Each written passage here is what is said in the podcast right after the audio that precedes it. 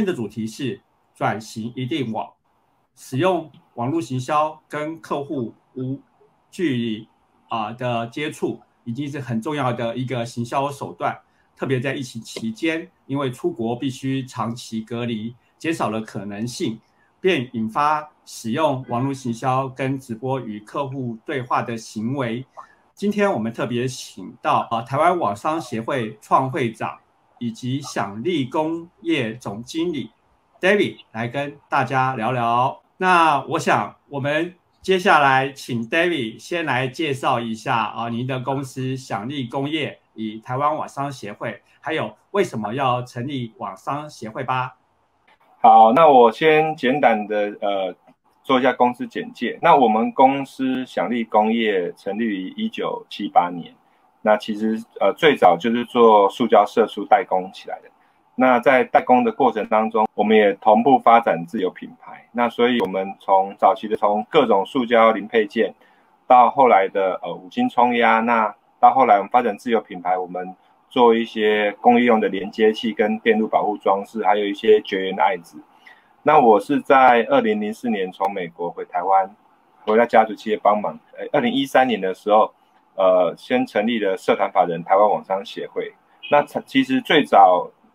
呃，最早成立的原因是因为，呃，因为我从二零零四年回台湾之后，就一直在做网络行销。那其实做网络行销，以当时来讲蛮辛苦的，因为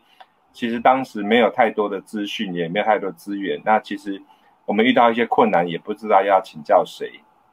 那外面坊间的课其实又都很贵。那所以后来我们就一群。呃，朋友，其实当时那时候，呃，我们那草创的十七家会员其实都是阿里巴巴的客户。那后来我们就是说，好，那我们决定出来成立这样的网商协会。那主最主要其实是希望帮助自己，呃的公司能够在网络行销上面精进各方面的技巧，还有各种操作的呃平台各种操作优化，还有各种官网的优化。那后来其实。呃，从官网的优化，关键是广告投放平台优化，然后到社群媒体经营，然后到影音的经营，其实呃，我们协会大概陆陆续续每年会开立一系列的课程，好，那从品牌商标，然后到客服，到各方面，到企业经营各方面，其实大大小小的课，一年大概五六十场应该有，对，那所以呃最早期的的呃初心。其实就是为了帮助自己，那可是后来发现，帮助自己的过程当中，其实也可以顺便帮助其他的朋友。那所以我们的协会就是透过呃会员介绍会员，慢慢着装到现在应该一百六七十家的企业会员左右。对，那以上是简短的介绍。我们谈到网络行销，大部分都以为 B to C 才要做。但是 David 自己做的很成功，还拉朋引伴成立了台湾网上协会，令人佩服。啊，David，请。那我我我在以前就是经常会受邀到一些学校或者是工协会去去分享，或者一些企业分享。那我最常用的的一张投影片就是，其实网络行销它是有先后顺序的。那我我认为其实最关键的呃重点在于自己公司的官网。那当然，呃，我我分享只是我的经验，也许其他的呃前辈也许有不同的看法。那我为什么觉得官网最重要呢？因为有了官网，你才能够操作 SEO，你才能够做搜寻型优化、自然排序的部分。那有了官网，你关键字广告投放才有所谓的 landing page。那不然的话，其实你如果把所谓的广告的着陆页投放在平台的话，其实你是在帮平台加分，并不在帮自己的品牌加分。那平台上面其实除了你们公司以外，还有很多的竞争对手。那有了官网以后，当许多大客户或者是比较具规模的客户，当他在各种平台上面，不管今天他可能上阿里巴巴、台湾经贸网、Global Sales，或者上呃呃，EC 二十一啊、Digit Digit 那个 Digitrade 等等。他上这些 B to B 平台之后，这些客户其实都会想进一步了解呃这个供应商。那当他们如果想要看这个供应商他们进一步的资讯的时候，通常他一个很重要的资讯来源就是官网。如果我今天在平台上面看到一个供应商，他很新，或者是他完全没有任何公司的资料，或者是没有官网的话，其实我会心里会有点担心，是这个呃供应商他是不是假的，或者是他是不是骗人的，或者是他是不是呃太之前。那所以如果今天在你在平台上面花很多钱，可是你并没有把它引导到你官网化，一来客户可能不会信任你，第二第二个是客户持续留在平台化，他可能会看到更多的竞争对手，那对你其实是不利的。所以我说，有了官网，当客户在平台上面搜寻你的时候，他会想要进一步了解你，他就到你的官网。好，那在就是社群的部分，那有了官网，你一样嘛，社群。今天不管是呃脸书或者是 LinkedIn，当今天这些潜在的买主或是你的买主想要进一步了解你的时候，他也会希望看到你的官网。所以不管刚刚这四个其中的任何一个，到最后其实它的终点都是你的官网。那当然在官网之前，可能你要做的就是网域注册的事情啊。所以我的步骤其实第一个是先去注册网域，第二个再去呃优化官网。然后再来才是去做搜寻型优化，才去做关键字广告投放，才是做平台的优化，然后才是做社群的优化。当然，可能在过去五到十年，有些厂商、有些成功的 B to C 的企业或电商，它有不一样的操作模式。它也许在脸书上面透过大量的广告投放，然后或者是在 Google 上面透过大量的广告投放，然后引导到他的粉丝页或是社团，然后可能取得蛮不错的成果。但是这样子的方式其实大概在两三年前就慢慢的比较不适用哦。那所以我的建议啦，尤其是做 B to B 的企业，因为 B to B 的企业它它既没有办法用 Line，也没有办法用电视广告，那 Facebook 可能也蛮有限的。所以如果今天你的精准的客户想要更进一步了解你，或者是他想要找到潜在合格的供应商，通常他都是一要么使用搜寻引擎。也许是 Google，也许是 Bing，也许是雅虎，也许是 Yandex，在上面利用关键字，然后来找到供应商。那找到供应商之后呢，他可能如果是平台的话，他可能最后还会到企业的官网上面去看。所以这样就造成说，OK，不管怎么样，我们第一步大概都是要先把官网做好。那把把官网做好，其实单纯就 SEO 来来讲的话，它其实就是一个很浩大的工程。因为举例来说好了。你可能必须要先知道你的目标客户是在哪一个范围。也许你做做的是国内市场，那你可能只需要把中文搞好。但是如果你做的是外销市场，你可能要把英文也弄好，甚至于是西班牙文、日文、法文、德文，或者是俄罗斯文、沙特阿拉伯文都做好。那这时候就会牵扯到一个就是多语系的部分。那我通常我的建议是啊，就是说如果今天公司想要做网络行销的话，注册几个好用的网域是很重要。可是注册好了之后，如何去官网？其实我通常我会先建建议，第一步其实先做，先盘点所谓的关键字一览表。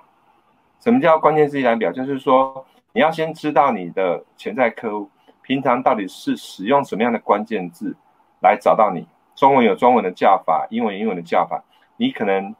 必须利用一些工具。也许是 Google 的 Keyword Planner，或者是其他的呃 SEO 的工具，找出这些呃潜在买主可能会使用的关键字，那他们可能每个月的搜寻量，然后甚至于关键字广告的竞价程度，或者是这些关键字在呃搜寻引擎上面上面的竞争的页数，应该讲说还有所谓的关联性。那如果今天呃一个关键字，它可能呃搜寻量高，然后呃关键是竞争程度低，所谓的费用低，然后相关度又很高，那这个可能是你优先要操作的关键字。但是如果说今天它它是一个关联度很低的关键字，虽然它的搜寻量很高，可是它的关键字广告竞争也非常激烈，也许你可能就把它排在比比较后面的位置。那所以通常我会建议第一步先做关键字一览表。那有了这关键字一览表之后，再去决定说，呃，你的官网内容要怎么样去去所谓的去编排。通常我建议是一个页面，通常我们布局的关键字大概是三到五个字。那所以你想想看，假设今天呃，我去使用关键一栏关键字一览表，可能我列出了其中的一百组或者是一百五十组关键字，那这时候我可能需要产出的公司的产品页面，大概可能就会落在二十页到三十页中间。那这二十页到三十页，我怎么样去分配每一个页？我要主打哪些关键字？那这些。页面上面的关键字好了之后呢，其实将来这些页面也可以作为关键字广告投放的商品着陆页。那其实当这个页面有优化的时候，其实也会降降低所谓的投放的费用。那这个是大概是我简单可以先分享的。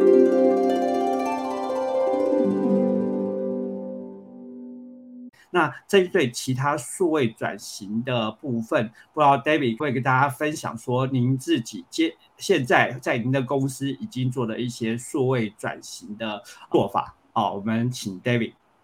OK，呃，其实有呃，我觉得企业经营真的蛮不容易的，尤其又是工厂的话，那或者是船厂的话，其实要做的事情真的是蛮多的。那因为我们是家族企业嘛，那所以现在我们公司主要的所谓的。讲是最终最高决策者还是我们董事长，那所以我们有时候我们在做一些决策的时候，都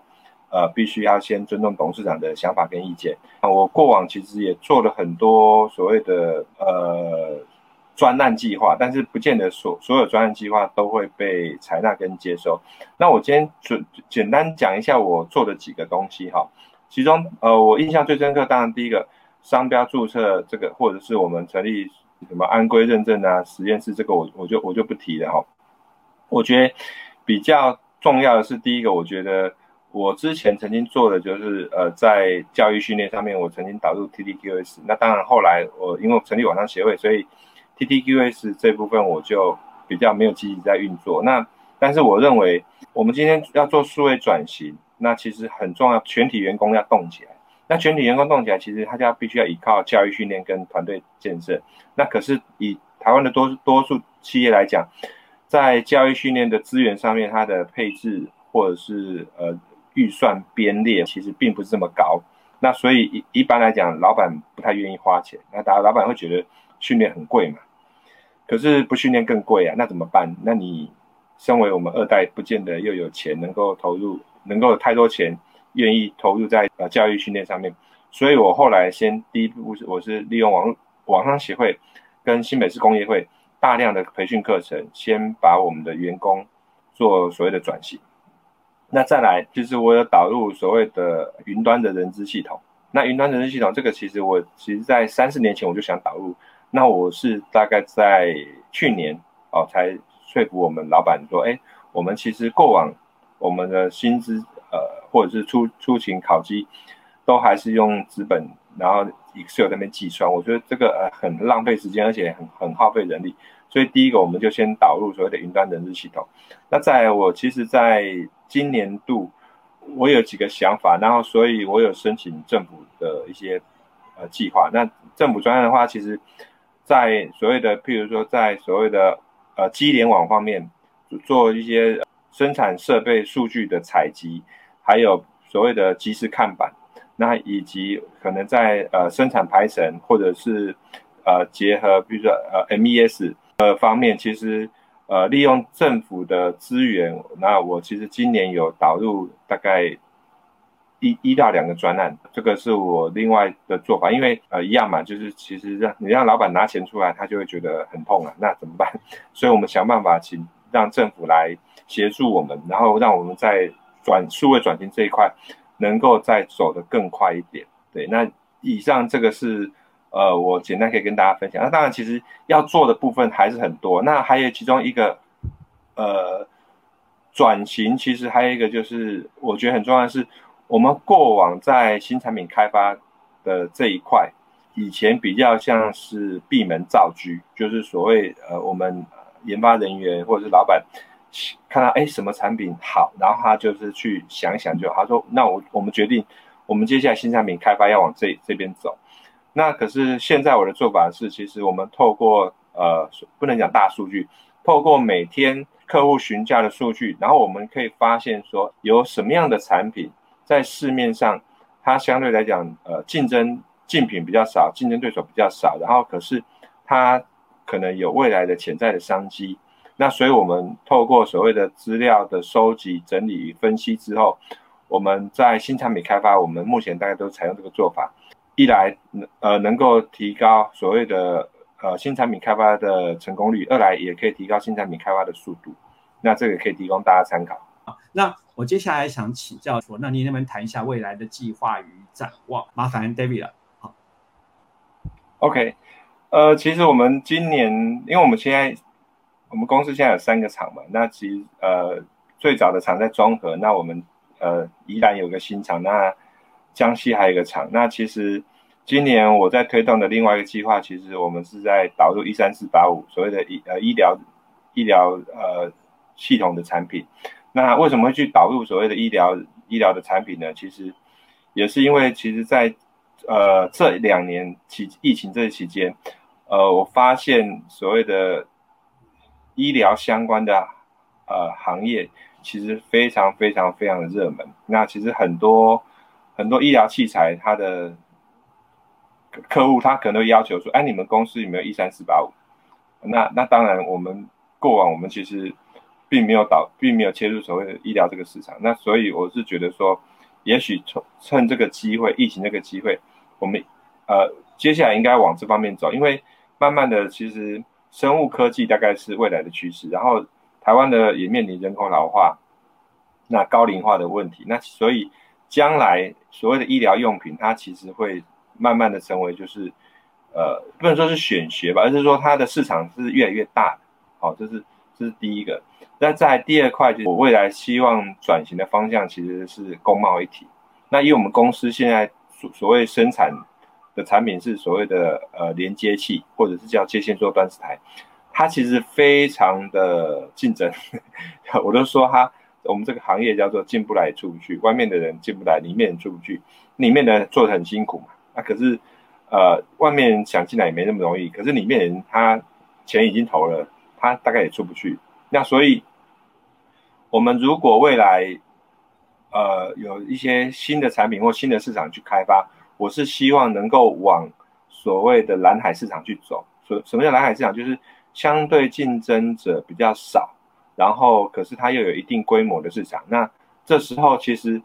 以我们公司的呃，不管是生产的技术，或者是我们公司的行销技术，相对来讲要切入这个领域就比较容易。所以我慢慢的其实呃，我将来我们有些产品可可能不见得是自己公司生产，而是说 OK。用我们公司的商标，用我们公司的品牌，用我们公司的行销，然后帮助这些可能很会生产，但是它不见得会销售的企业，能能够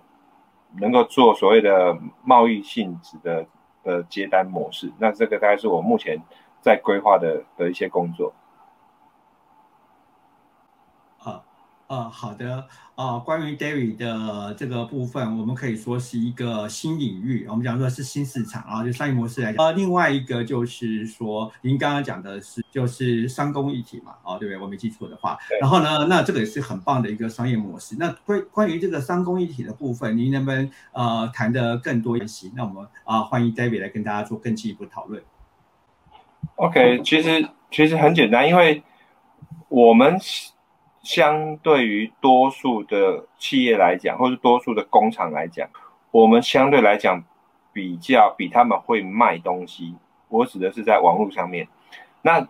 我今天我在生产上面可能跟他们比，不见得有规模经济的优势，或者是不见得有在特定呃